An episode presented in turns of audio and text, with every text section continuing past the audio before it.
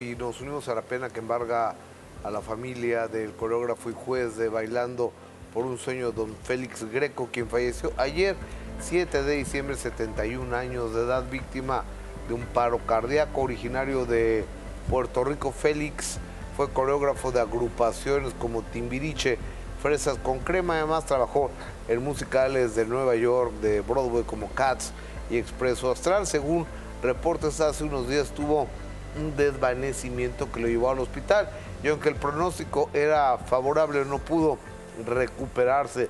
Descanse en paz, don Félix Greco, que estaba acoplado. Un abrazo, Félix. Oh, sí, claro. Hasta la familia que le sobrevive. Una frase tan de él. Bueno, y de primera mano enviamos nuestro más sentido pésame a la cantante Lila Downs por el sensible fallecimiento de su esposo, el saxofonista Paul Cohen, a los 69 años de edad.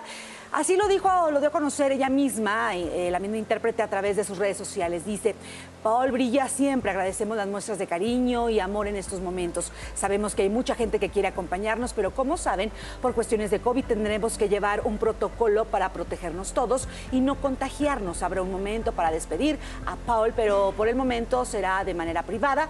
Con amor, Lila.